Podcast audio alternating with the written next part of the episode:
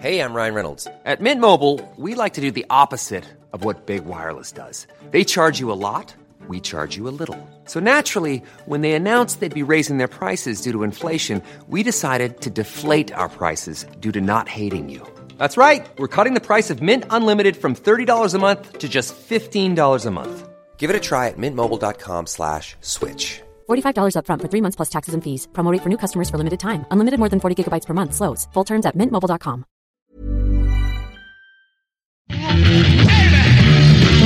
Ladies and gentlemen, you're listening to a million. Hello. Well, today's a big day, and I'm in a great mood.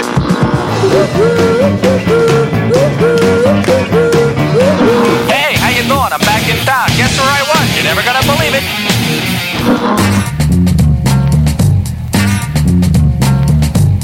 Spotzol, le podcast des cyclistes aventuriers, épisode 16, ici Richard Delhomme. Aujourd'hui, je discute avec Louise Roussel, responsable du dialogue chez Triban, donc Decathlon. Ça veut dire quoi, responsable du dialogue Eh bien, tout simplement, assurer le dialogue entre les utilisateurs des vélos et les équipes de développement. Dans cet épisode, vous en saurez davantage sur le processus de développement d'un vélo, comment les vélos sont testés et éprouvés, mais également vous découvrirez que Louise est fortement impliquée dans l'association Vaimapoul qui propose des balades à vélo aux réfugiés et demandeurs d'asile. Cet épisode a été réalisé sur deux entretiens, un lundi et un jeudi, tout simplement car de nouvelles questions et réflexions ont surgi dans l'intervalle. Si vous êtes disponible le 26 octobre, je vous donne rendez-vous à Lille pour aller rouler ensemble, et nous en parlerons davantage au milieu de l'épisode avec euh, Louise. Je serai également au Rock d'Azur, très certainement sur les stands de mes partenaires, à savoir Merida et Oakley, pour parler de Spotzel bien entendu, et également courir la Gravel Rock. Je serai le 21 septembre au départ de Traca Girona, la première course gravel à étapes en Europe. Et pour terminer, j'en profite pour saluer et remercier Grégoire de la société Zéphal qui m'a aidé à compléter mon petit ensemble de sacoches. Ceci étant dit, place à Louise Roussel.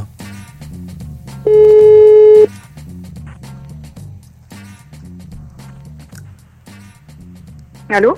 Allô Madame Roussel, bonjour Richard Delhomme. Oui, bonjour. Ça va? Ben ça va et toi? Ouais, ça va. Impeccable. Comment s'est passée la rentrée? Euh, rapide. Euh, bien rempli, mais c'est bien. Moi, j'aime bien quand c'est comme ça. Bah, c'est mieux, ça t'évite d'avoir des, comment dire, des regrets, des scrupules, des remords et toutes sortes de, de pensées négatives. Ouais, c'est clair. Ouais. Euh, Et bah, ça sais- s'est bien passé T'es parti un peu oh, oh là la misère. Non, je ne suis pas parti. Non Si, je suis parti, Oh. mais on est rentré plus tôt que prévu. Mince. Donc euh, voilà, si tu veux, j'ai classé cette période de ma vie dans les mauvais souvenirs. Ah merde. Euh, oui, la, la, la- le- le- l'endroit où on est allé était pas si génial que ça. Et puis bon, ça peut pas toujours euh, être euh, là avec un enfant. Ça devient, euh, c'est pas toujours évident. L'année dernière, on était allé au Canada et c'était euh, c'était marrant mais extrêmement difficile avec un bébé de un an.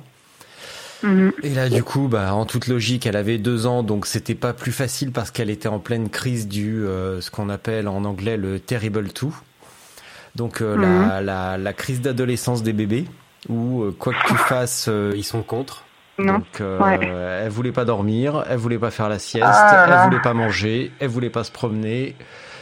Elle voulait rien faire, donc euh, donc au bout de quatre jours de de, de nerfs en biseau, on est rentré quoi. Ah. Et voilà, et du coup, euh, on repart en octobre et on part que tous les deux, mais en Islande. Donc Ouais, bah, c'est bien aussi. voilà, on Ça a devrait remis, bien se passer. voilà, on a remis, euh, on a remis le bébé euh, en, en vente. Donc euh, là, on, en- on va en faire un autre. On, est, on, on croise les doigts pour, les, pour le réussir cette fois-ci. Et puis voilà. Ouais, c'est une stratégie. Euh, et ben tu sais quoi, Louise? euh, avant de te présenter, Louise Roussel, euh, tout à l'heure je fouillais un petit peu tes, les photos, tes photos de profil Facebook parce que bah, forcément Ouais. je, je fouille un tout petit peu et il y a une photo où tu es euh, qui date de l'année dernière apparemment où tu es euh, accroupi au sol en train de réparer une roue avec des démonte-pneus mais on aperçoit derrière euh, une colonne avec quelques disques vinyles. Il y avait quoi comme disque Ouais. dans cette colonne? Il y a quoi comme genre en musicaux? C'est un, bon, Eh c'est ben, un très en bon fait, moyen de, de connaître quelqu'un en fait.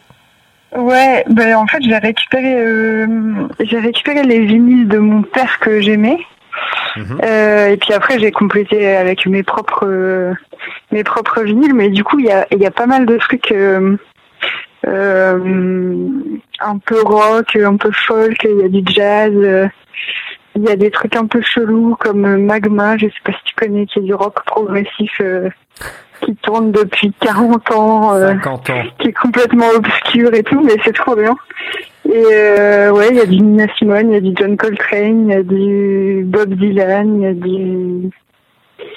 Il y a des trucs plus récents, du coup, que j'ai complété avec du Ibrahim Malouf pour le jazz ou avec Ah. du des trucs un peu plus trip-hop ou... Voilà, il y a un peu de tout. D'accord. Alors euh, concernant Magma, euh, histoire d'être précis jusqu'au bout, là sur mon bureau, à ma droite, j'ai un tote bag euh, de la tournée des 50 ans, j'ai un poster dédicacé du batteur et j'ai une, ba- une baguette cassée de Christian Vander. Voilà. Mais non, c'est pas vrai. Et les albums de Magma, je les ai pratiquement tous. Et le premier, je l'ai en double. Parce que, bah, Trop bien. parce qu'il coûte super cher et j'ai la chance de l'avoir en double. Il est hyper rare et je l'ai en double. Ah, c'est énorme. Et tu connais, tu connais, euh, bah, tu connais évidemment Mécanique? Ouais. Mécanique Mécanique. destru- destructive commando. Et Oh. ça, tu sais que c'était la chanson qu'on mettait avec mon père quand j'étais toute petite parce que quand, quand ma mère elle rentrait pas euh, à temps, euh, tu vois, euh, genre elle allait faire des courses ou des trucs comme ça et elle tardait un peu. Ouais. Mon père il disait on va mettre Magma mécanique destructive commando et comme ça on est sûr qu'elle va rentrer parce qu'elle sera fâchée qu'on écoute ça. Et on écoutait ça super fort tous les deux et c'était trop génial.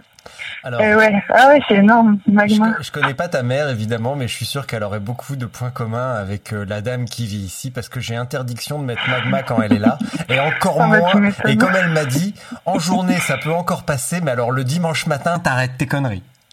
Ah bah ouais, je comprends. Ah bah c'est énorme. Bah du coup j'ai du Otis Redding aussi que Ouais. j'ai découvert grâce à Magma. Enfin, il y a- Et que tu aies un John. Coltrane euh, dans la collection, c'est tout à fait euh, logique parce que c'est l'inspiration Mhm. euh, number one, si on peut Ouais. dire, de, euh, de Magma. Bon, bah voilà, bah Ah, voilà qui, voilà qui nous place un individu, donc ça c'est plutôt, euh, c'est plutôt cool. Maintenant, on va passer aux présentations. Donc, Ouais. outre ta couleur de cheveux, tu es rousse.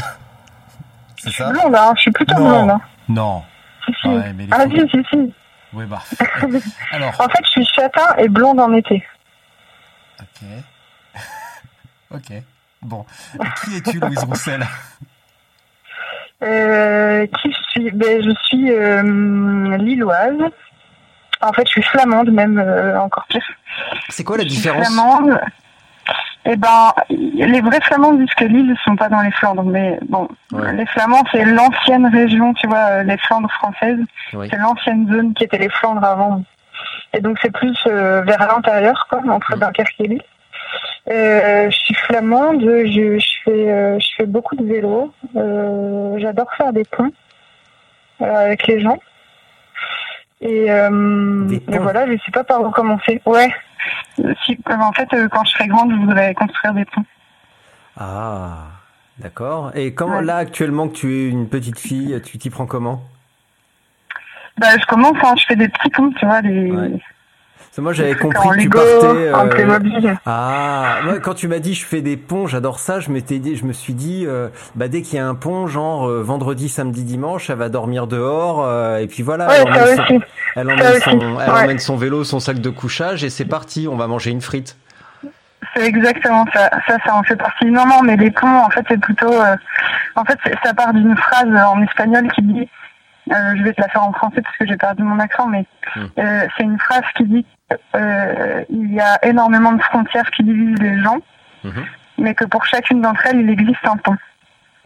Donc ça, c'est une poésie de Gina Valdez et hum, qui m'accompagne depuis euh, 4-5 ans. Euh, et c'est un truc que j'essaie de mettre en pratique au maximum, c'est de créer un maximum de ponts entre un maximum de gens. Mais ça, on va en reparler un petit peu plus tard. On a pas mal de trucs à aborder. Parce qu'on a abordé là la discussion sous un angle un petit peu léger et humoristique, mais en réalité, euh, bah, tout ça c'est pas drôle du tout parce qu'on nous sommes des gens sérieux. Ouais. Non mais je t'assure, sans rire, je suis hyper sérieux. non non mais c'est vrai, Ouais. je, je suis hyper sérieux. Tu verras au Rock d'Azur quand on va se croiser, on va être hyper sérieux.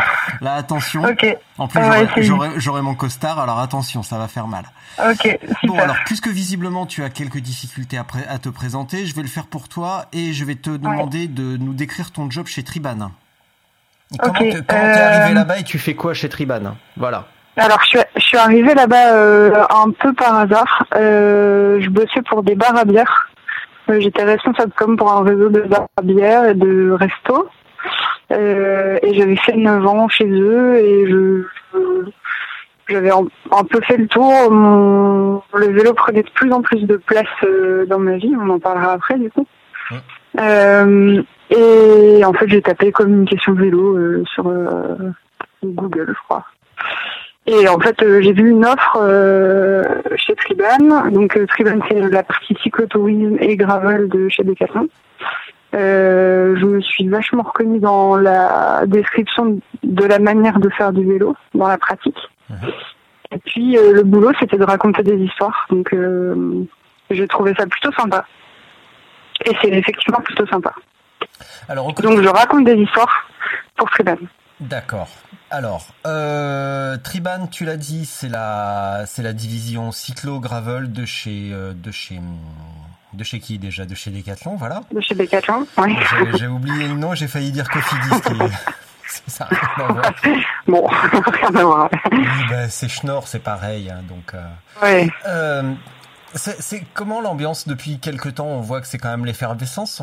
Donc au quotidien, c'est quoi Ouais. une journée C'est, c'est quoi une, une journée chez Triban justement? Et comment on décrit cette ambiance de travail chez Triban Parce que j'ai un ou deux En fait- qui travaillent à Decat et tous sont Ouais. d'accord pour me dire qu'au-delà des produits, etc., on en pense ce que l'on veut. Euh, Decat, c'est aussi une expérience de travail assez étonnante.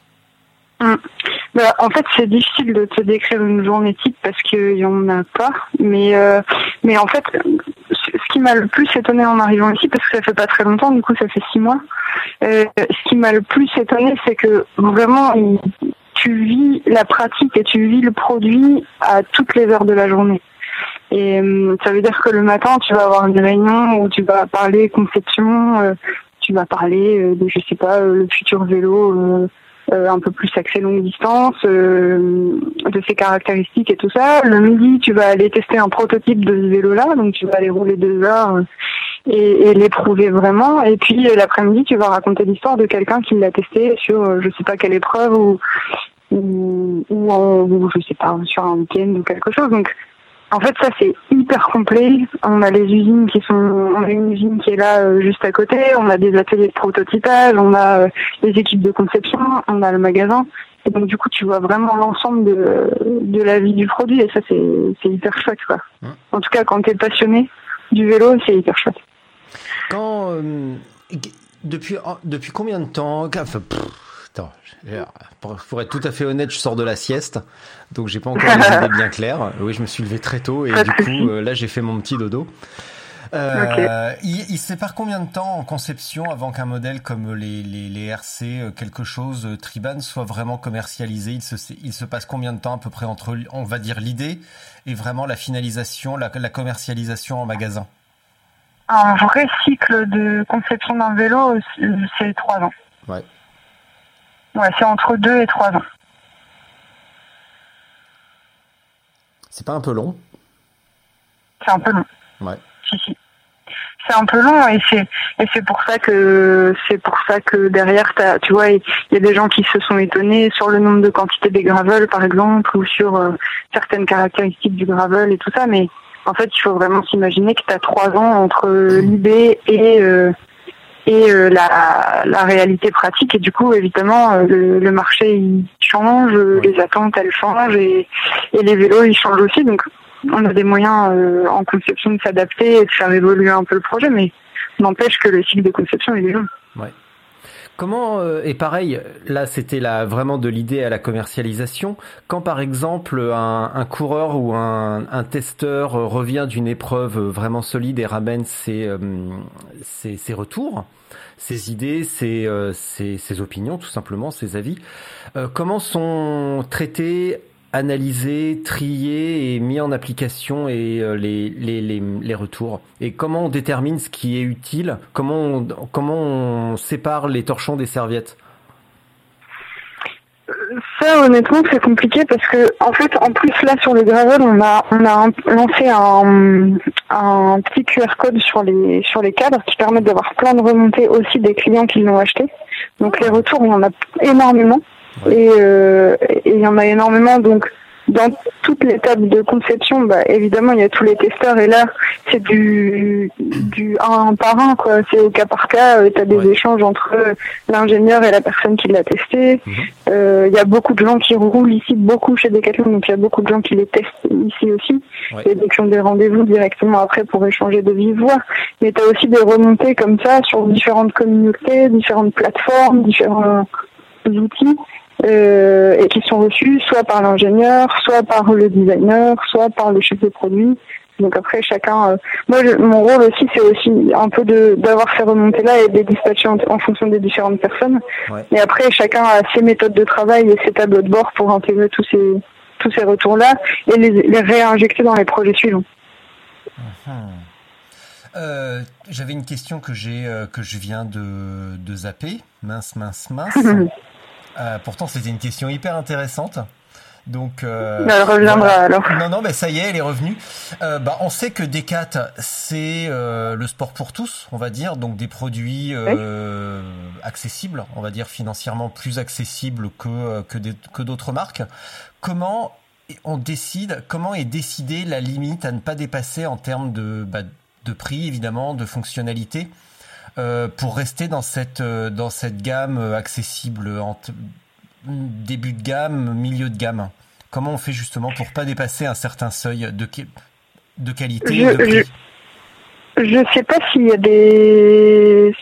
En fait, je suis pas sûre que ce, ces seuils euh, qui étaient le cas avant, euh, peut-être il y a 5 ans, il y a 10 ans, je sais pas s'ils sont toujours actuels parce que il y a par exemple Van qui a sorti un vélo à 5000 euros là, euh, qui est hyper bien équipé, un vélo route perf en série ultra limitée.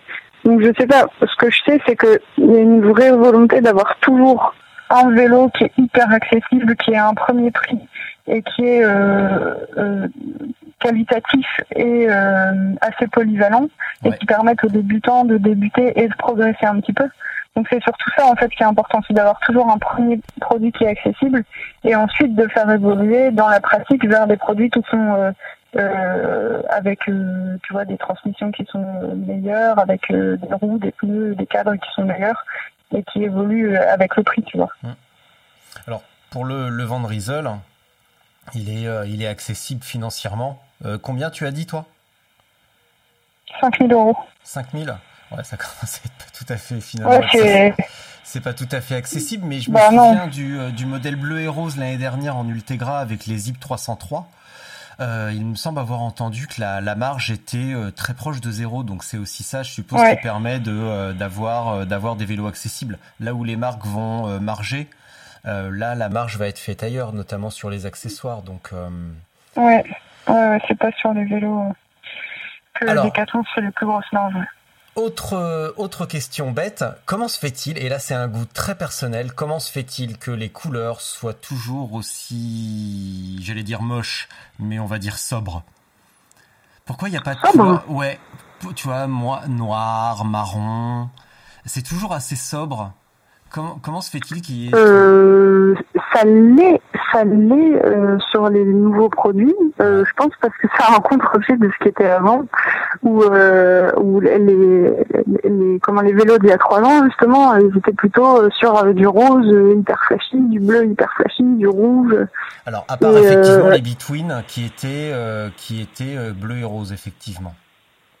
Mais du coup, je pense que c'est là le designer qui est arrivé euh, sur les nouvelles collections des Triban, il a justement cherché cette sobriété Ouais. euh, avec euh, ouais du bleu marine, euh, du noir, euh, du kaki sur le gravel. Donc je, je je peux pas te répondre ultra précisément sur cette question-là, mais par contre je peux te filer le numéro du designer qui Ah, mais qui fera un plaisir de te répondre. Mais mê- même, tu vois, c'est à, c'est à plus grande échelle, en fait. Des fois, euh, quand je me promène dans les rayons, je regarde, par exemple, les pompes, euh, les chaussures de running homme. Et je suis toujours sidéré par le côté euh, triste des couleurs qui nous sont proposées. Euh, Ah pour- ouais? Pour les filles, c'est rose et jaune.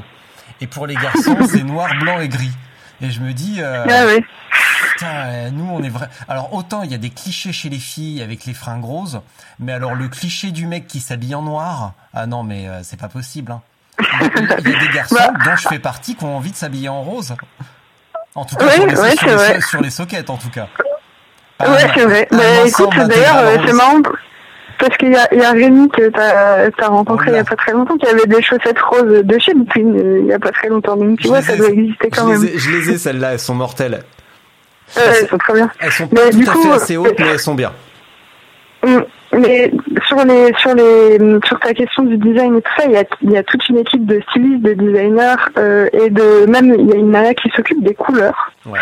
euh, qui fait énormément de travail sur euh, les tendances en allant dans des salons de design et des trucs qui ont parfois rien à voir avec le sport aussi, Ouais, bah et oui. qui analyse un peu les tendances et qui croise ça aussi avec euh, ce que les gens achètent et, et, et ce qui fonctionne en termes de commerce, tu vois. Bah bien sûr.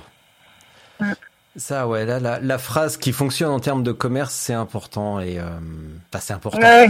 Disons que c'est à la- Bah, en tout cas, ouais, ça, ça, ça reste, enfin, c'est, ça reste une entreprise euh, commerciale. Oui, oui, bien sûr. Bah après, c'est toujours dommage, tu vois, la limite entre audace et euh, sobriété, et euh, mais entre, ben ça, c'est une politique qui se qui se respecte, il y a pas de souci. Mais c'est vrai que des Ouais, fois, j'aimerais des trucs bien. un peu plus hardcore, un petit peu plus fou, Ouais. un petit peu plus fou. Mais ce qui, est, ce qui est trop bien, c'est que tu vois là, justement, avec ces nouvelles, cette, ces nouvelles séries un peu limitées et tout ça, euh, les designers se permettent plus de choses aussi. Tu vois, bah, Ouais. justement, la collection Grosso qui était sur des couleurs rouges, euh, aussi, aussi pour les chaussures et aussi pour le casque. Mm. Euh, là, nous, on est en train de travailler aussi sur une édition limitée pour le RC 520 qui va être un peu plus audacieux en termes de design. Donc, euh, on, on peut se le permettre, Ouais. mais c'est sûr que c'est sur des séries plus limitées. On peut parler de Van Riesel un instant? Euh, ouais. Ouais. Je- C'est- sur ce que je vais pouvoir te répondre. Bah alors logiquement, Mais- ça devrait aller parce que Euh. j'aimerais la confirmation de ce que signifie Van Riesel. Ça veut dire de Lille. Ouais. Enfin, c'est c'est pas exactement ça parce qu'en fait le Ries- Riesel c'est Reichsel, ça s'écrit R-I-J Ouais. S-E-L et donc là c'est un une interprétation de de Lille mais avec un Y à la place du IJ. Pourquoi avoir créé cette, euh, cette nouvelle branche euh, en plus de, de Between Parce que là, par contre, les produits sont vraiment cool. Euh, mon partenaire d'entraînement s'est euh, récupéré les chaussures chromées et elles sont, Mhm. pff, elles sont super mortelles en fait. Mais ouais. Euh, en fait, c'est pas c'est pas euh, Van Riesel qui a été créé en plus de Between, c'est Between qui a été euh, séparé en six marques différentes. Mhm. L'idée c'était d'être euh, au plus proche de la pratique et être au plus proche de l'utilisateur parce que euh, un vététiste et un pur euh, routard euh, cyclosportif, il va pas chercher la même chose, il va pas chercher le même texte, il va pas chercher euh, le même vélo évidemment. Et donc du coup, euh, Between c'est divisé en six marques qui sont resegmentées et qui ont chacun une identité propre. Euh, donc t'as Triban, t'as Van Diesel, t'as Riverside et pour le vélo de voyage et le, et le VTC. Euh, t'as Rock Rider pour le VTT et tout ça.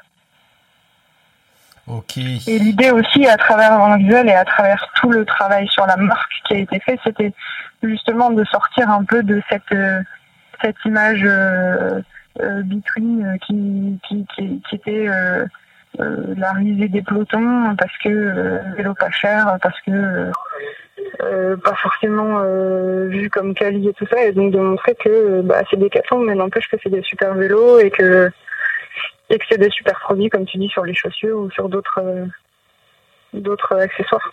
Tu peux me reparler un petit peu J'ai j'ai eu une, euh, une petite lueur de, de lucidité sur le Triban euh, RC euh, 500 trucs, dont le nom complet m'échappe. Et je me suis fait la réflexion, on en avait parlé un petit peu déjà par téléphone il y a quelques semaines, qu'on avait rarement euh, vu un tel déchaînement de passion, de fureur et de sentiments divers autour de la sortie d'un vélo ou d'une ligne de vélo. Ouais. Et je me demandais comment c'était géré en interne et comment c'était vécu en interne En bon, en mauvais, comment on, euh, comment ce déferlement de, de sentiments divers est géré en interne? Euh, je, pour la plupart de ceux qui bossent chez Triban, je pense qu'ils ont un peu eu l'habitude de d'avoir euh, à la fois des personnes qui détestent et à la fois des personnes qui sont super contents. Euh, donc je pense qu'ils sont plutôt habitués à ça et qu'ils le gèrent plutôt bien. Euh, moi au départ j'étais, j'ai, enfin je, en fait je comprenais pas. Je, puisque pour le coup j'avais, en plus j'avais emmené le vélo sur la Toscanie, je savais que Rémi l'avait emmené sur l'Italie Divide, que mon frère le reprenait sur la Toscanie, donc on savait ce qu'il valait et tout ça. Et en fait, euh, j'arrivais, enfin, du coup, je prenais un peu les remarques pour moi et tout ça, mais je pense qu'en fait, euh, il faut pas. et mais c'est vrai que ça, ça, ça a été euh, assez fou, quoi. Euh, en, bien comme en mal. Mm. Ouais. Ouais. Plutôt, plutôt en bien au final, parce que bah, je pense qu'un vélo euh, de cette qualité équipé comme ça à ce prix-là, il y en a pas beaucoup. Mhm. Je pense qu'il y en a pas. Euh, mais euh, du coup, bah, ça provoque aussi euh, plein de d'autres choses euh, contre Decathlon, contre euh, la grande distrib, contre pas mal de trucs quoi. Tu as vu la petite, euh, la, bah, tu as vu évidemment la petite capture que je t'ai envoyée il y a deux jours. Ça m'a fait beaucoup rire. Je l'ai vu passer et je me suis dit, bah ça c'est pour Louise. Donc pour info, euh, pour les les auditeurs, c'était un un mec qui avait fait un petit post Facebook en disant euh, bonjour à tous sauf ceux qui achètent Decathlon. Ouais, mais en fait, euh, le truc, c'est que, enfin, en fait, tu vois, par rapport à tous les autres projets, euh, euh, de mettre des gens sur des vélos, de les projets Valmapool, les projets euh, parfois pour mettre des femmes sur des vélos euh, qui en ont pas l'opportunité et tout ça. Moi, quand je lis des trucs comme ça, ça me rend un peu dingue parce que euh, on, on peut critiquer tout ce qu'on veut, n'empêche que c'est des vélos qui sont accessibles en termes de prix et qui permettent à des gens qui ont les moyens de s'acheter un vélo, parfois de s'acheter un vélo neuf et, euh, et d'avoir un vélo qui fait le taf quoi. Donc euh, je, je trouve, enfin je suis assez euh, partagée quant à ces remarques-là, Oui. mais en tout cas je trouve que s'il y a une chose qu'on ne peut pas reprocher euh, à, à, à Decathlon, à Triban et tout ça, c'est de, de faire des vélos qui permettent à des gens qui n'ont pas les moyens de s'acheter un vélo et de pouvoir prendre du plaisir euh, sur les routes quoi. Voilà. Donc, toutes les remarques, euh, toutes les remarques sur l'équipement, sur la qualité des soudures, parce que c'était un truc assez récurrent, euh, et bon, qui fait, euh, qui fait sourire ou pas. Ah, mais regarde les soudures, elles sont dégueulasses. Oui, je prends, je Ouais. prends un accent pour le, pour le dire, parce que c'est beaucoup plus avec l'accent. Regarde la qualité des soudures, c'est immonde, c'est vraiment de la grosse daube. Et, euh, Ouais. et voilà. Est-ce que, mais quand même, vas-y. Après, euh, en fait, c'est aussi ce que je te disais, tu sais, par rapport aux remontées d'infos et tout ça. Il y a des trucs, qu- quand je me rends compte que c'est juste euh, de la colère, de la haine ou, ou du, du- de la méchanceté gratuite, je relève pas. Mais par contre, toutes les remarques qui sont sur l'équipement, qui sont sur euh, des améliorations qui pourraient être faites et tout ça, ça, je les, je les compile. Oui. Et je les remonte à la fois au chef de produit, à la fois à l'ingé, et parfois au styliste, euh, au designer, tu vois. Mhm. Euh, donc ouais, on les prend en compte évidemment. Et, euh, et en fait, euh, il y en a partout. Donc euh, des infos, on en a énormément et on les fait remonter. Et certaines sont pas faisables. On le comprend parfois beaucoup plus tard, tu vois, même moi. Il y a des trucs que je comprenais pas et que j'avais du mal à expliquer du coup aux clients et aux internautes. Et puis quand on m'explique, quand l'ingénieur me dit, bah en fait, euh, ça coûte quatre fois plus cher et euh, ça nous permet pas de sortir un vélo à 1000 euros, ben je le comprends et tu vois. oui. Il y a- en fait, il y, a, il y a énormément de, de tenants et aboutissants à la production d'un vélo et, et c'est parfois difficile à comprendre et difficile à expliquer. Donc ça revient à ce que euh, à la question que je te posais il y a euh, quelques jours. Quelle est la limite à ne pas dépasser pour euh, garder un vélo, pour contenir le vélo dans le budget En fait, si entre guillemets, en, gros, en, en, en, en vulgarisant au maximum, l'équipe Triban dit les mecs, on va sortir un vélo à 1000 euros. Quelle est la limite à ne pas dépasser en termes de spécification pour ne pas dépasser les 1000 euros? Et si je reprends l'exemple des soudures, Peut-être qu'il aurait été possible d'avoir des soudures euh, différentes. Je dis pas plus soignées parce que je n'y connais rien du tout. Et en plus, je reste un, amateur de carbone.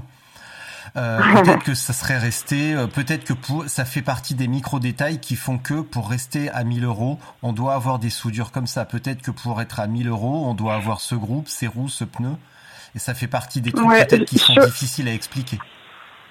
Sur le cadre, euh, je, je peux pas t'en dire beaucoup plus, à part que le cadre, en fait, le, le nouveau cadre et le vrai cadre avec les clearances euh, plus larges et tout ça, il va arriver en 2020.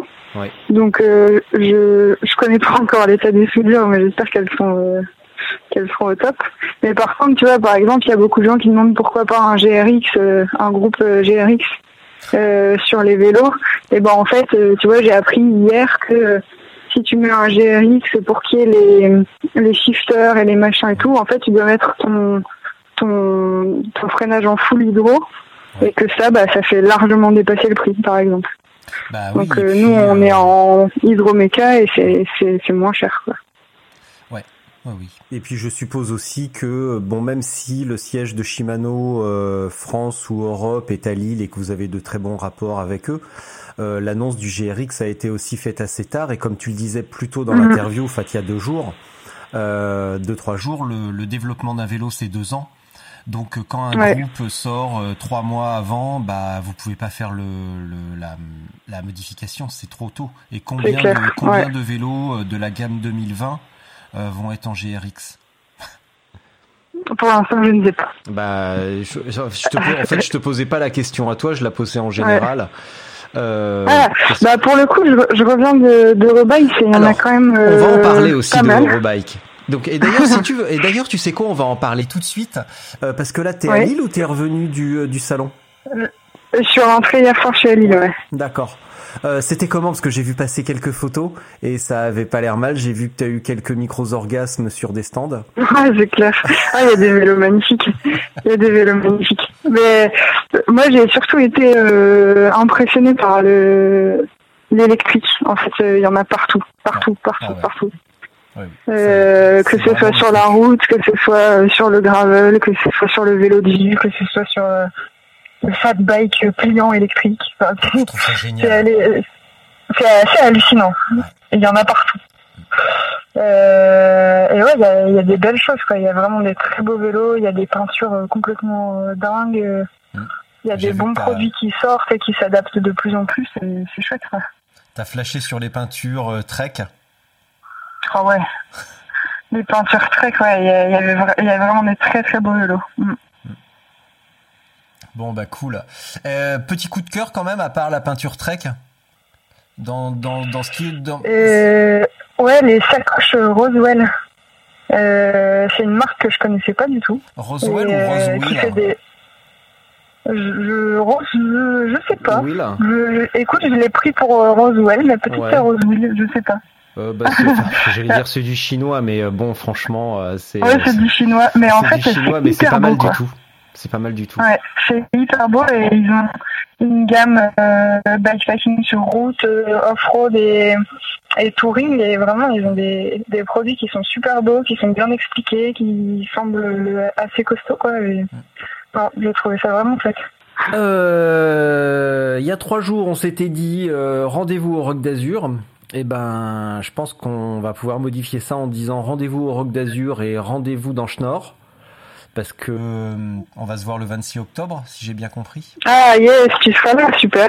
Bah ouais, parce bien. que je pensais aller faire le 2 novembre une la peau euh, la peau ouest classique euh, qui est un Ouais. truc sur route de 230 euh, et 6000 de dénive entre Pau et Spelette. Euh, Par contre, c'est vrai qu'en termes de logistique, de déplacement, euh, bon, ça, ça- j'étais prêt à le faire, donc c'était pas un problème. Mais c'est vrai que considérant une gravel de 130, même si c'est pas hyper long, à Lille, et retrouver tous les copains et en faire, enfin faire un truc marrant à Lille, euh, et voir tout Ah bah ouais, bah t'auras pas, t'auras pas tes 6000 de dénivelé, mais euh, mais t'auras t'auras du pavé, t'auras du sentier, t'auras aura t'auras de la boue. Il y aura pas de terril. Ah bah parce voilà. que c'est Eh ben, vraiment je- le grand tour de l'île. Eh ben, je viens Et, alors. et... bah, génial, Parce parfait. que s'il y avait On le moindre terril, tu vois, même passer à proximité, c'est de la merde. T'as une phobie des terrils? Non, j'ai pas une phobie des terrils, je trouve ça nul, c'est tout. Ok, ça marche. Mais il n'y aura pas de tail. Bon bah c'est génial. Non, je non, vais, mais je vais me verras. renseigner, je vais va écrire. Rémi. Bref. Euh, tu Ok. m'as dit, est-ce que tu peux me parler des deux événements qui sont organisés autour de Triban avec euh, autour de Lille? Donc entre autour de, de Triban à Lille, plus exactement. Ouais, alors c'est en fait c'est euh, indirectement autour de Triban, euh, c'est plutôt porté par des gens que que par Triban, mais euh, Triban il sera certainement associé. Mais euh, les ouais, mais euh, là les deux prochains événements, ce sera donc en octobre.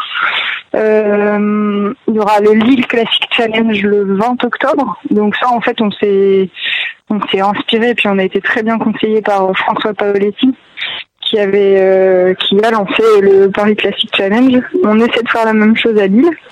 On a eu une première édition euh, là au début de l'été, donc là c'est la deuxième édition. Ce sera à peu près 150 km sur route, euh, gratuit, euh, toujours dans cette idée de rendre accessible. Euh, et puis en plus, tu sais, tu as des groupes d'allure, donc ça va de 23 km heure à 35 et plus, donc il y en a vraiment pour tout le monde. Et l'autre événement, donc ce sera le 26 octobre, un grand tour de l'île sur les graviers. Voilà, qui, est organisé aussi par plusieurs, plusieurs acteurs. On va mettre plus d'infos là sur Facebook. Et ce sera chouette. Il y aura vraiment plein de terrains différents. Ça permet de découvrir euh, des endroits qu'on connaissait pas par les, par les sentiers ou par les petits chemins. Oui. Donc euh, ça va vraiment être sympa. Est-ce qu'on va voir le bord de mer? Non, il est pas si proche de l'île. Je sais pas là. Mais par contre, on va avoir euh, des rivières peut-être. Enfin, en tout cas un fleuve. Non, un fleuve. Est-ce qu'on passera à proximité d'une friterie? Bien sûr. Ça c'est incontournable. Est-ce que quand tu fais du vélo dans le Nord. Est-ce que ça veut dire que le- la, la- la trace a été faite en conséquence ou parce qu'il y a des friteries partout? Il y a des friteries partout, mais euh, mais on s'arrange toujours pour pouvoir s'arrêter à une friterie. Hmm, ouais, je vais, ça, ça, je pense que je vais m'y arrêter, c'est- une certitude. Euh, Est-ce que tu vois quelque chose à ajouter? Est-ce que tu peux juste euh, me préciser, me repréciser ton job Parce que ce matin, j'ai commencé à écrire le texte d'intro et j'ai été bien embarrassé en ne sachant pas exactement ce que tu faisais. Et euh, Louise Roussel, raconteuse d'histoire à Triban, je trouvais que ça sonnait pas terrible.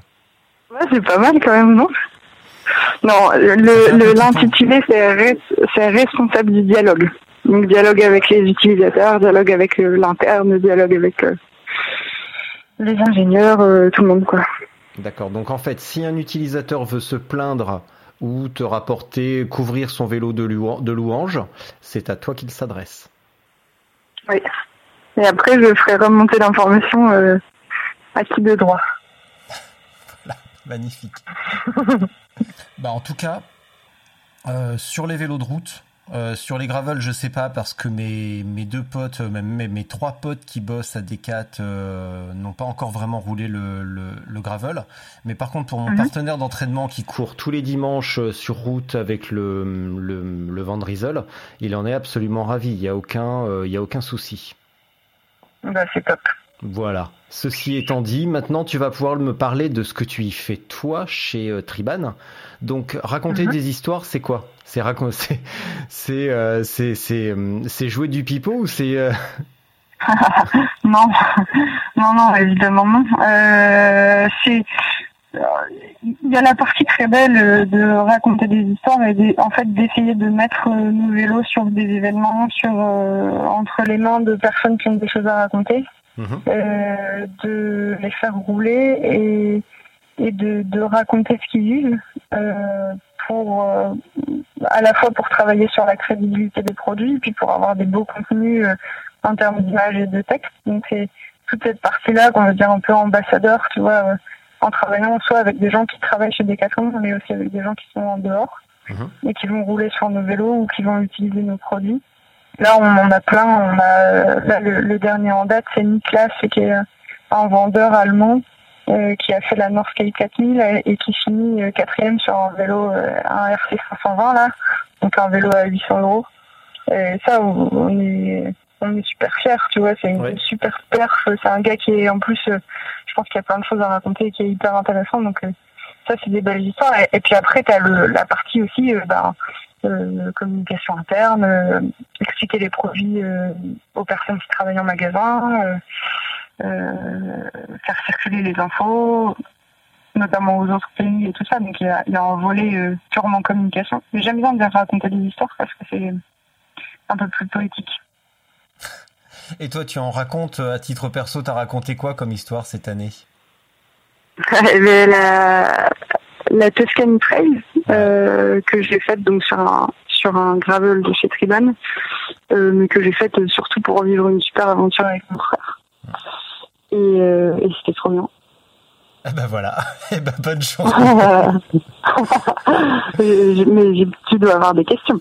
Ah mais bien sûr, mais j'ai plein de questions. En plus, euh, en plus, ton frère avait récupéré le, le vélo qui venait de faire une demi-Italie Divide avec Rémi. Ouais, c'est ça. Ouais. Donc, euh, donc il y a plein de choses à raconter. Euh, il avait été.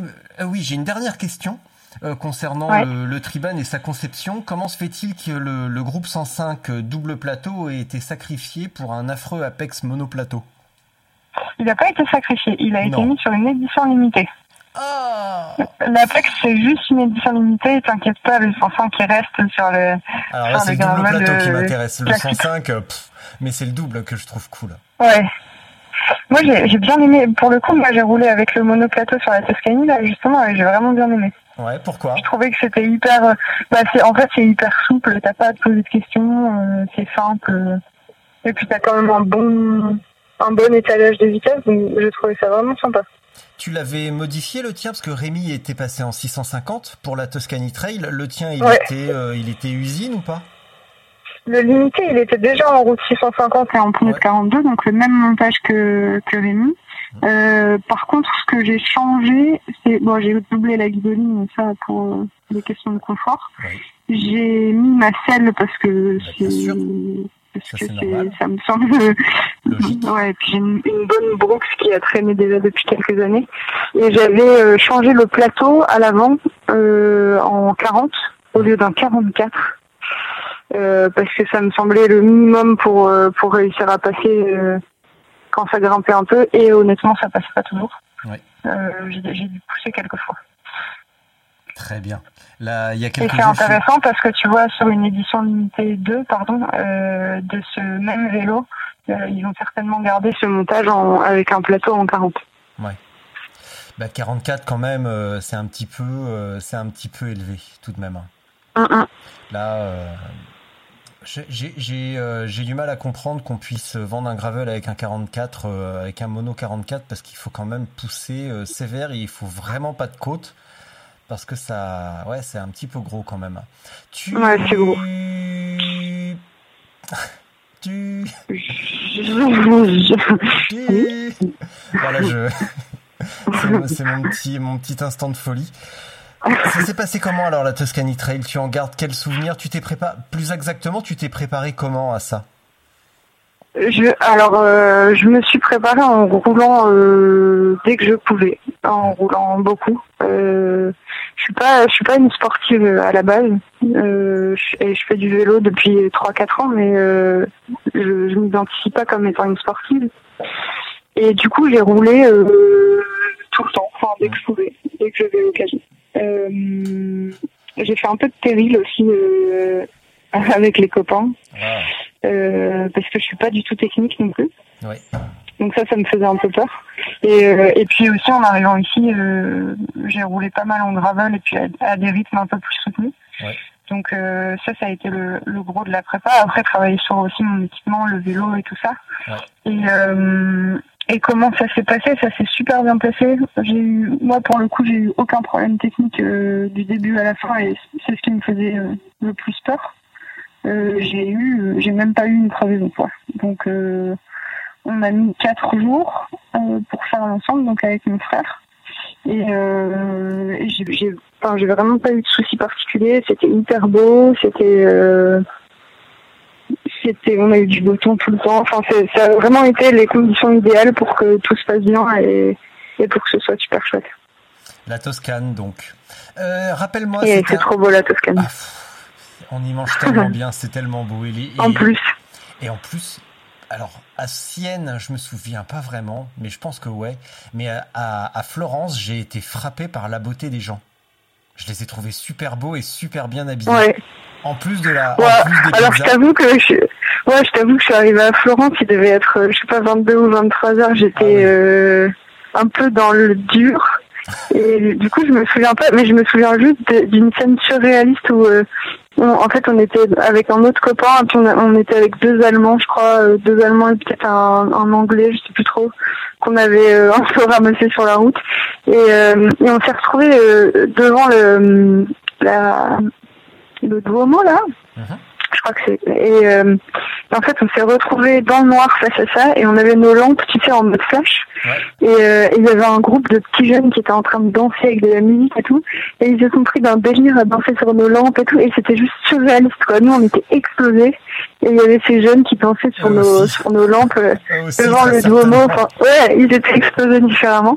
Mais c'était trop chouette, quoi. Ah, c'est vraiment beau en tout cas. Bon, ça sent un petit peu l'urine dans les petites rues, mais euh, mais ça reste, euh, ça reste, ça reste, ça reste. Enfin, pareil, je pense que je sentais pas bon non plus. Donc j'ai pas fait attention. Ah oui, voilà, c'était en fait c'était ton sur ton quoi, donc ça allait, euh, ça allait, ça, allait bien.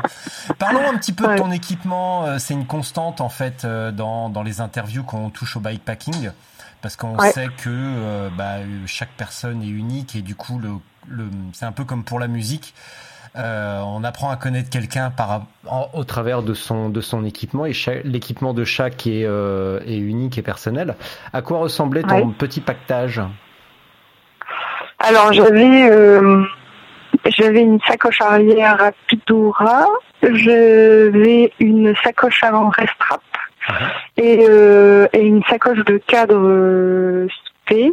Euh, et j'étais j'étais plutôt légère donc ça c'est cool. J'avais euh, un bivy, euh, un bivy, un petit matelas et, euh, et un sac de couchage donc ouais j'ai pas pesé mais j'étais plutôt légère et ça c'était cool. Parce que parce que je, m'étais dit que ça allait aller vite quoi. Enfin j'avais envie que ça aille assez vite.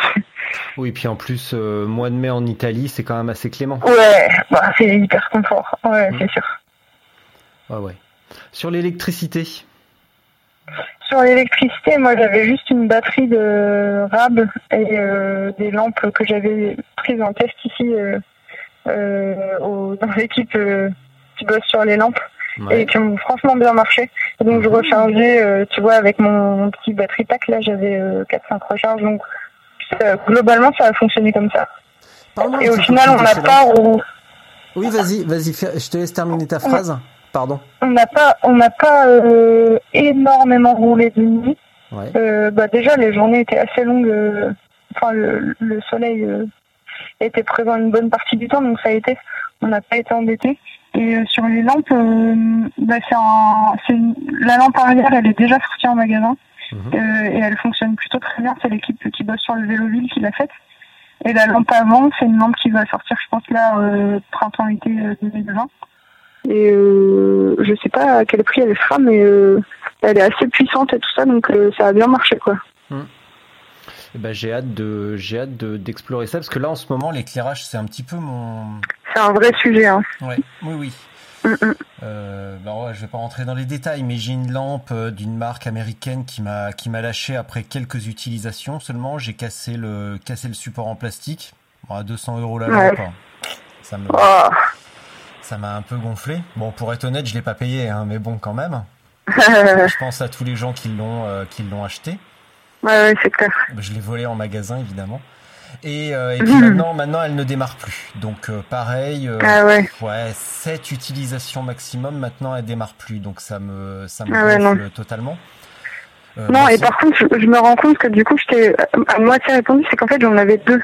Et du coup, j'ai alterné pendant que j'en chargeais une, parce que tu sais, tu peux pas euh, laisser allumer pendant que tu charges. Donc, j'ai alterné entre deux lampes.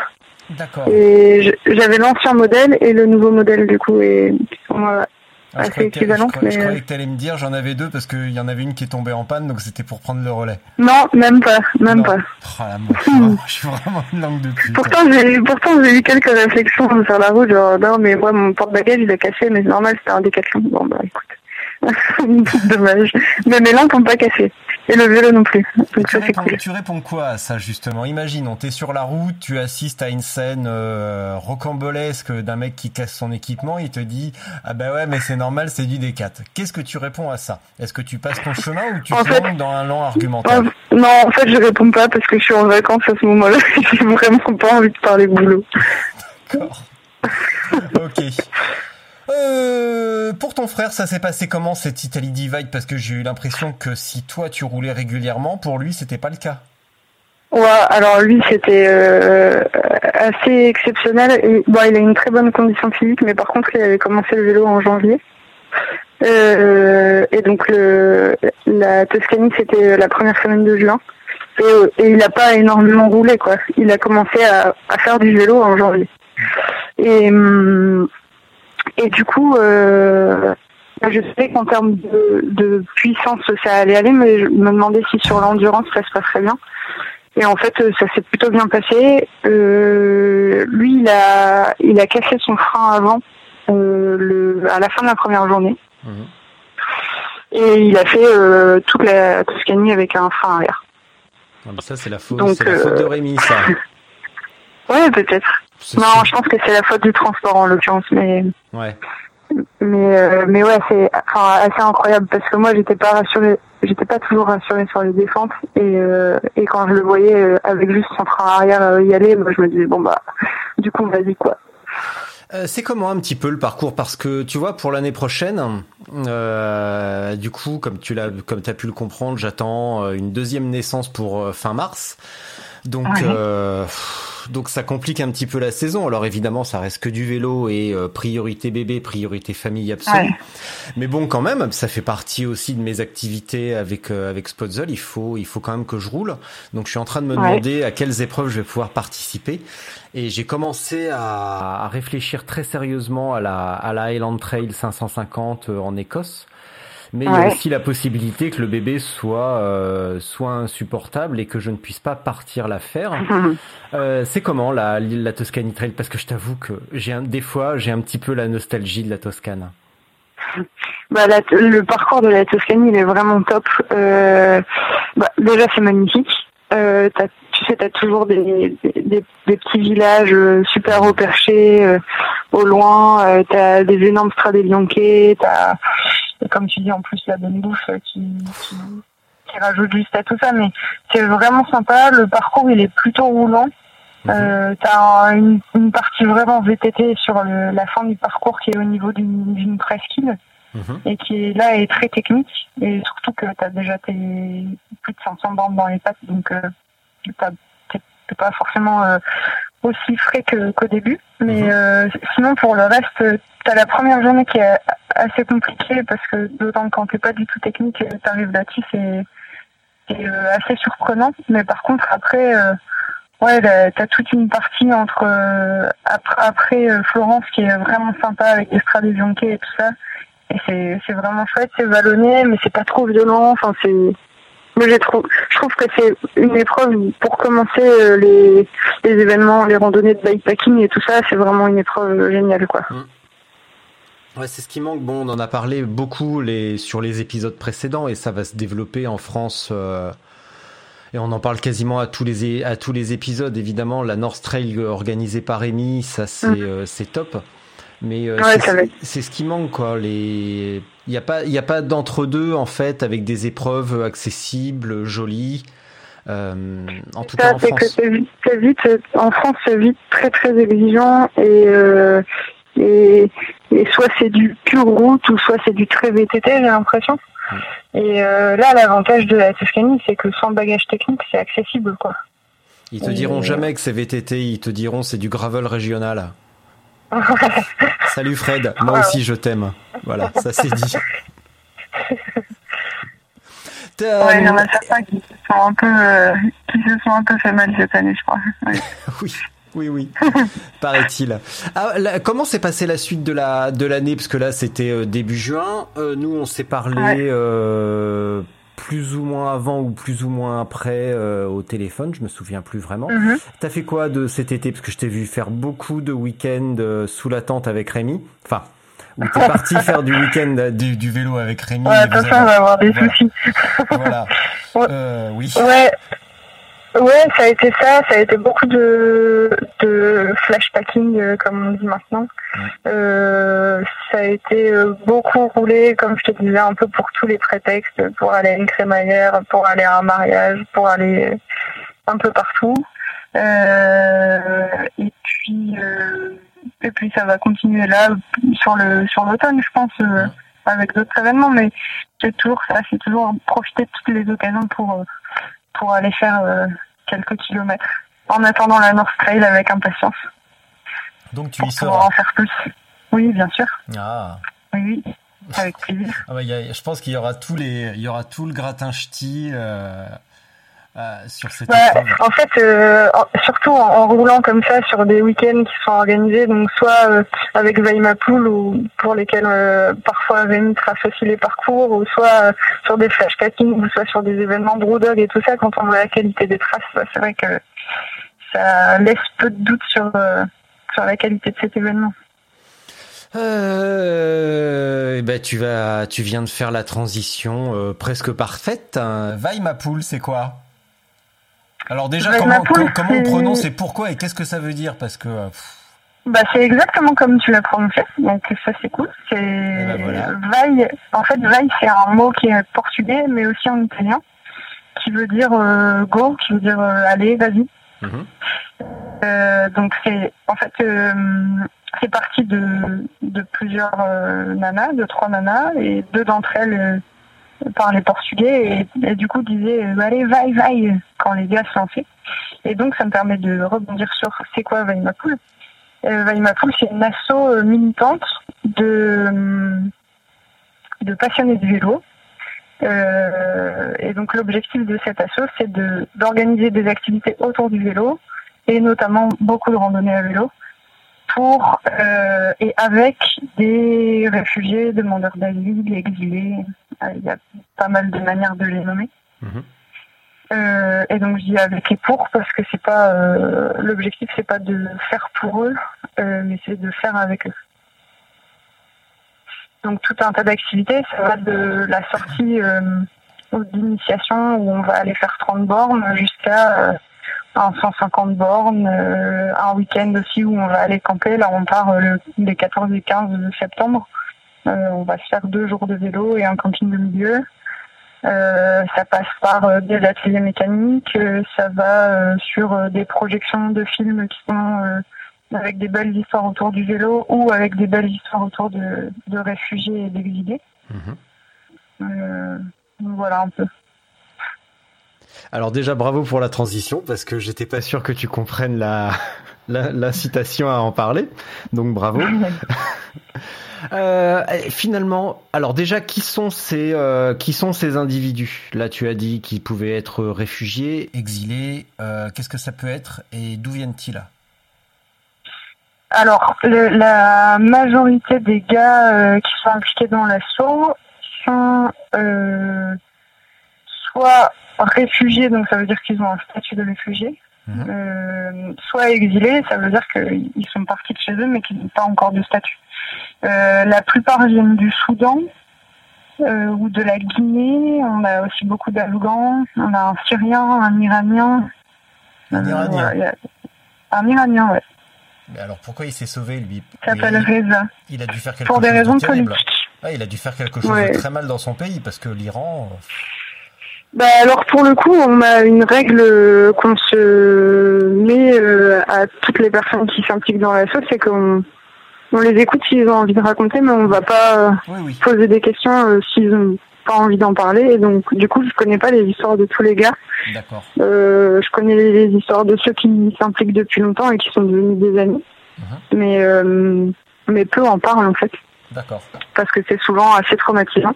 Ça doit pas être, ça doit pas être très rigolo. euh, Je crois que les, Non. les, iraniennes sont pas, euh, c'est pas le club Med, paraît-il. Ouais, non, et puis euh, la traversée pour arriver ici, elle est pas non plus euh, hyper sympa, quoi. C'est pas la Tuscany Trail. Sans déconner. Ah bah dis donc, tu devrais leur dire, ça va peut-être les faire rire. Euh... dis donc. D'ailleurs, il y a un gars comme ça une fois, euh, je sais plus, on parlait de 90 km à vélo et quelqu'un disait euh, ah 90 km quand même, euh, c'est chaud. euh. Et lui a répondu bah tu sais 90 km je les faisais à pied pour venir en France euh, par jour donc euh, ça va. Donc à vélo, c'est pas non plus. euh, voilà. Ok. Donc voilà, voilà comment Ouais. tu ravales ton, euh, tu ravales Ouais. ton truc euh, gentiment. Et euh, finalement, ça leur apporte euh, quoi? Parce que on sait que le sport, c'est un facteur de, bah, de bien-être, de bonne santé, de bon moral, de confiance en soi, tout ce qu'on veut. Euh, c'est aussi un facteur Ouais. d'intégration sociale. Et là, concrètement, ça leur apporte quoi? En fait, c'est- parti d'un d'un premier besoin qui est un besoin un peu urgent qui était de, de sortir des lourdeurs administratives dans lesquelles ils étaient. Donc ils sont tous dans des paperasses euh, hyper compliquées euh, avec euh, différents tribunaux, avec différentes instances euh, françaises ou européennes. Euh, et donc du coup, ça, ça leur permettait de sortir de leur quotidien, de sortir de toutes ces galères Mhm. et d'avoir un moment juste pour eux où ils allaient euh, sortir de la ville, découvrir un peu les, les environs et tout ça, faire du vélo. Et au final, faire du vélo, c'était plutôt un prétexte. Et en fait, ce, qu'on- ce dont on se rend compte, c'est que sur le moyen terme ou long terme, ça leur, ça leur permet aussi et surtout de s'identifier autrement que comme des réfugiés ou des demandeurs d'asile. Mhm. En fait, ça leur permet de s'identifier comme membre euh, de Weimapool ou comme euh, cycliste ou comme euh, copain euh, de un tel ou une telle. Oui. Et, euh, et ça, c'est un truc qui, qui est juste euh, incroyable. Et euh, c'est arrivé dans une soirée où j'avais un autre de mes copains qui est pas du tout d'ici et qui est pas du tout impliqué dans Weimapool, qui, euh, qui se retrouve à la même table. Donc on parlait de faire des ponts, hein, c'est un peu ça. Il se retrouve à la même table qu'Ibrahim, qui est un Syrien qui est super impliqué avec nous. Et, euh, et il lui dit, et toi aussi t'es membre de Weimapool. Il lui dit pas, toi aussi t'es réfugié, ou toi aussi tu viens de Séville, ou toi aussi t'es étudiant en galère, ou je sais pas quoi. Il, il lui parle de Weimapool. Et ça, le gars, il était ultra content. Et il a eu plein de choses à raconter. Mm. En commençant par ça, il a pu évoquer tout un tas d'autres euh, d'autres choses, quoi. Qu'est-ce que ça change de pouvoir euh, s'identifier comme euh, autre chose, comme réfugié? Bah, euh, disons que l'image des réfugiés aujourd'hui, elle est quand même pas, euh, elle est pas ultra positive ou elle est pas, euh, elle est pas unanimement positive. Euh, T'as quand même beaucoup euh, l'image de euh, profiteurs, de voleurs ou de je sais pas quoi euh, qui leur colle à la peau. Euh, on, on a des histoires de gars qui nous ont raconté que à partir du moment où ils ont dit qu'ils étaient réfugiés, des gens ont arrêté de leur parler, des gens ont détourné leur chemin, des gens les ont insultés ou, ou d'autres choses. Donc pouvoir s'identifier autrement, bah, ça permet juste de pouvoir évoluer en société euh, euh, sans avoir de problème. Il y a un truc que tu viens de dire euh, deux ou trois fois qui est assez étonnant, c'est les gars qui viennent à Weimapool, ça veut dire qu'il y a, désolé pour l'expression, qu'il n'y a pas de gonzesse Il y a très peu de gonzesses. En fait, euh, la majorité des personnes qui viennent, euh, enfin la majorité des réfugiés des demandeurs d'asile sont des mecs. Ouais. Et, euh, et, et la partie féminine, elle est. alors peut-être que je me trompe, c'est le sentiment que j'ai de par mes contacts. hein, peut-être que je me trompe, mais j'ai le sentiment que la part féminine, elle, elle va avoir des enfants euh, ou elle va avoir des charges familiales qui leur permet pas de faire du vélo. Donc ça c'est un autre sujet sur lequel on a envie de travailler avec euh, avec euh, des gens de, de l'asso. C'est comment on fait pour réussir à aller dans des foyers, pour réussir à aller dans des centres d'hébergement d'urgence, pour euh, réussir à aller dans, dans des associations, pour travailler avec des femmes. Mais ça veut dire mettre en place des systèmes de garde d'enfants Mm. entre femmes, donc un niveau de confiance suffisant pour laisser ton enfant à une autre femme, pour que toi tu aies le temps d'aller faire du vélo. Donc aujourd'hui, les, femmes qui s'impliquent euh, dans l'association, il y en a, hein. mais euh, c'est euh, des copines brésiliennes, c'est là on, a une nana, je crois qui vient du Mexique, qui est venue. Donc on a aussi des femmes étrangères, mais qui sont étudiantes, qui ne sont pas réfugiées, qui ne sont pas demandeurs d'asile, mais qui se disent ok c'est un groupe où je vais pouvoir rouler tranquillement, faire du vélo dans une bonne ambiance, avec euh, une bienveillance aussi, parce que ce que permet Zainapoul, et, et ça c'est euh, incroyable, encore une fois dans l'idée des ponts, c'est que on se retrouve dans des balades où tu as des gens de religions différentes, qui parlent pas la même langue, qui sont d'origines différentes, d'opinions politiques euh, différentes, et qui s'entraident, qui se parlent, qui font du vélo ensemble. Et ça, c'est c'est assez impressionnant en fait pour euh, toutes les personnes qui ont fait du vélo avec nous parce que on n'a jamais eu de soucis. Et on a une bienveillance, je pense, qui est encore plus importante que dans plein de groupes qui font du vélo. Il n'y a jamais quelqu'un qui est laissé sur le côté, on s'entraide, on répare ensemble. D'ailleurs, des fois, c'est un peu chiant parce qu'on se retrouve à six autour d'un vélo pour essayer de réparer alors qu'en fait, une personne, ça suffit. Mais, euh, Il n'y a pas de la place pour tout le monde autour d'un vélo, hein, c'est... Ouais. mais, on- mais du coup, on apprend plein de choses aussi. euh, On, on apprend plein de choses parce que culturellement, on, on est des fois aux opposés de de, de, de ce dont on a l'habitude. euh, Enfin, on a fait un travail sur la ponctualité qui a été énorme. On a appris Oui. qu'on pouvait se débrouiller avec tout et avec des outils qui sont pas du tout adaptés. Enfin, que nous, on pense pas du tout adaptés. Avec des chambres à air qu'on trouve, nous, pas du tout adaptées. Mais en fait, si, ça passe. Et quand tu te dis que ça va passer, bah, ça passe. Et euh, voilà, on apprend plein de choses, quoi. Euh, c'est un petit peu, enfin, non, c'est pas étonnant parce qu'on on le, encore une fois, on le sait que à vélo, bah, les, les frontières, euh, les différences s'estompent. Tu peux te retrouver à rouler, euh, tu peux te retrouver à rouler avec, euh, je sais pas, n'importe quel chef d'entreprise de super haut niveau. Quand on est à vélo, bah, ça reste un mec comme un autre, éventuellement avec du poil aux pattes.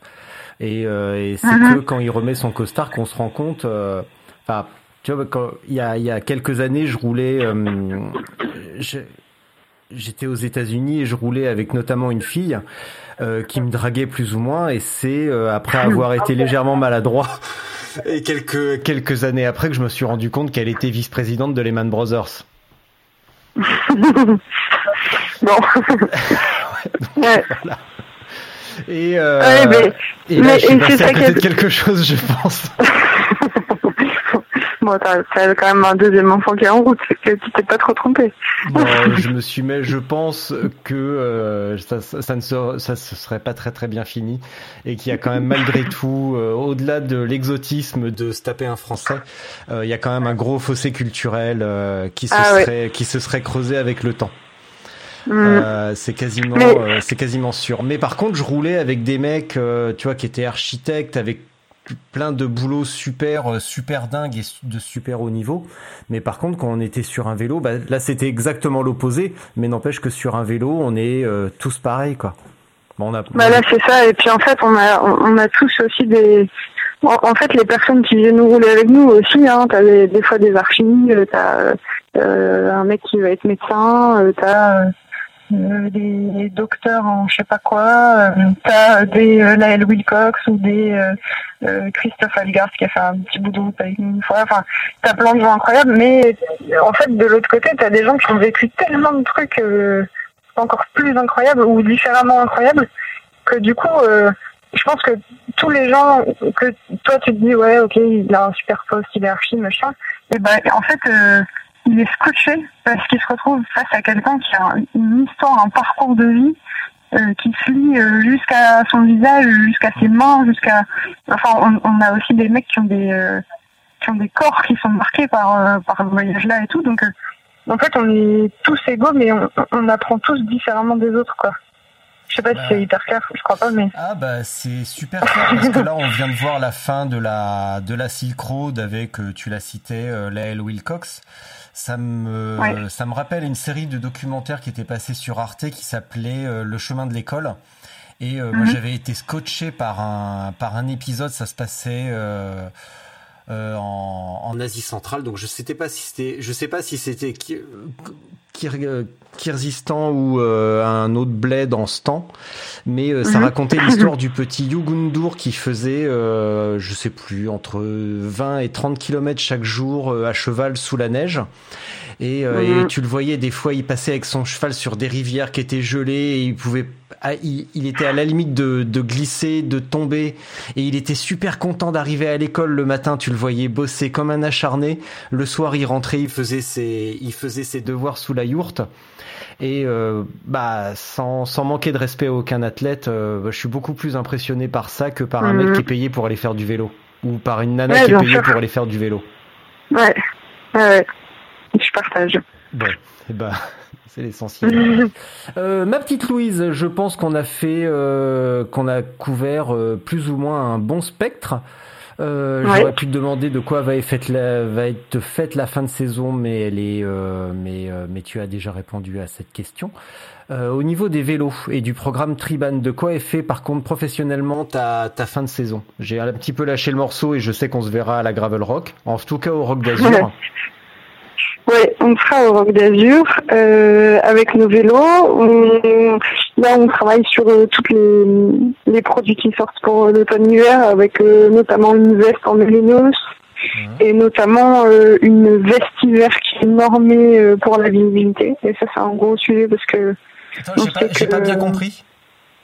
une veste qui est une veste hiver qui est normée pour la visibilité. Tu sais, il y a une norme oui. européenne Euh, qui garantit la visibilité de jour comme de nuit. Et ça, c'est un gros, gros sujet, euh, la sécurité sur les routes. Et puis après, euh, il y aura, il y aura plein d'autres sujets pour l'année prochaine, avec notamment un nouveau vélo gravel. Mm. Mais ça, on en dira plus sur l'Europe justement. Euh, on va finir sur un petit truc quand même que j'avais commencé à aborder avec euh, avec Maxime Barra qui avait couru la, la baroudeuse sur un sur un BMC. Euh, On va en reparler prochainement euh, avec un, un athlète qui vient de gagner une course au Pérou, avec qui je déjeune la semaine Mhm. prochaine. Ça fait un petit peu, ça fait un petit peu de suspense, tu sais. Ouh. Il y a trop, il y a trop de courses au Pérou, donc euh, un Français. Ouais, il y, a- qui- il y a- il y a beaucoup de courses au Pérou. Ouais. Ah ouais, non, mais c'est la folie, quoi. Il y a une course tous les jours et puis euh, un Français qui vient de gagner une course au Pérou, mais qui ça peut bien être. Voilà, je vous laisse deviner. Celui qui euh, qui trouve la réponse peut envoyer un SMS au 06 66 53 46 23. Je lui enverrai une paire de Oakley. Voilà. En plus, je suis con parce que j'en ai, mais c'est les miennes, donc. euh, Ah, dommage. non, mais je peux me débrouiller par contre. Donc, euh, Mm. Moi aussi, j'aurai peut-être des bonnes nouvelles à raconter prochainement. Donc, euh, ça, on verra aussi. Euh, du coup, j'ai oublié ma question, encore une fois. Et Euh, quelle Une question que tu as évoquée avec Maxime Barra. Exactement. Imaginons, euh, j'ai pas de vélo, ou en tout cas j'en ai un, j'ai envie d'être ambassadeur Triban, mais je travaille pas à Decathlon. Est-ce que c'est possible? Euh, Lequel cas? Comment on fait? Eh ben, tu m'écris.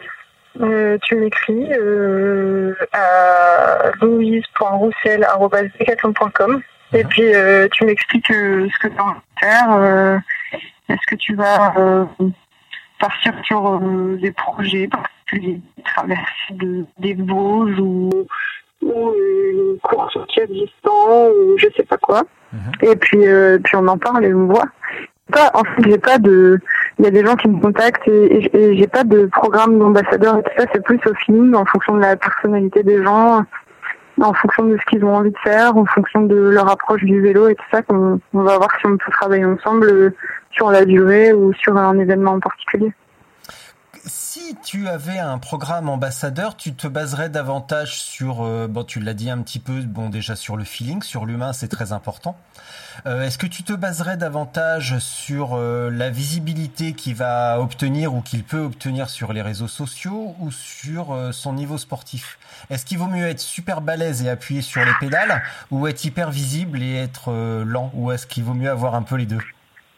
Moi, je, moi, je cherche pas du tout la performance parce que c'est pas euh, déjà c'est pas ma vision du vélo et en plus de ça c'est pas euh, l'objectif de Triban. On cherche pas la performance, ça c'est c'est Van et ils le font très bien.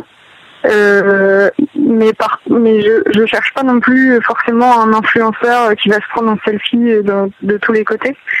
C'est je pense que c'est quelqu'un qui a des choses à raconter, c'est quelqu'un qui euh, qui a qui a du relief. Je sais pas comment le dire. Euh, Une personnalité tout simplement Euh, ouais, je cherche des personnalités, et je cherche des belles histoires, et je cherche euh, bah, des gens qui évidemment vont tenir la route et sur euh, sur le vélo, mais euh, mais pas forcément dans une logique de performance. Bon bah voilà, le, le message est passé. Et donc, il Euh, faut pas avoir euh, 6 millions de followers pour, euh, pour travailler avec nous, au contraire. C'est mieux de d'être euh, plus bah oui, ça- veut pas dire grand chose, mais euh, mais tu, tu vas quand même privilégier le, le, le rapport humain finalement. Bah, tu- en fait, c'est marrant parce que j'en parlais ce matin. En fait, je préfère les gens qui font plutôt que les gens qui disent. C'est- ça, du coup, ça résume vachement le truc. Eh ben, on va s'arrêter là-dessus. on va s'arrêter là-dessus. Euh, Je vais. Bah non. Alors toi, par contre, tu restes en ligne parce que tu as encore un petit peu de travail. Il y a quelque Ouais. chose qui s'appelle la minute de solitude. Qu'est-ce que la minute de solitude, ma chère Louise Roussel? Je vais m'absenter de mon bureau un instant et toi, tu vas pouvoir Mhm. rester face à toi-même, face à ton téléphone, faire passer le message de ton choix. Et voilà, je reviens dans 2-3 minutes. Euh, et Deux, puis trois bon. minutes. Bah oui, euh, parce que des fois, bon, la minute de solitude, elle est un petit peu, euh, elle est un petit peu, euh, elle, elle est pas forcément très bien respectée, donc ça peut déborder un petit peu. Et si c'est une minute, c'est très bien. Si c'est deux, c'est magnifique. Si c'est trois, c'est ainsi. Voilà. Donc je peux Ok. pas te dire plus. Tu t'exprimes au plus juste de ta pensée. Merci de m'avoir accordé une heure, Louise.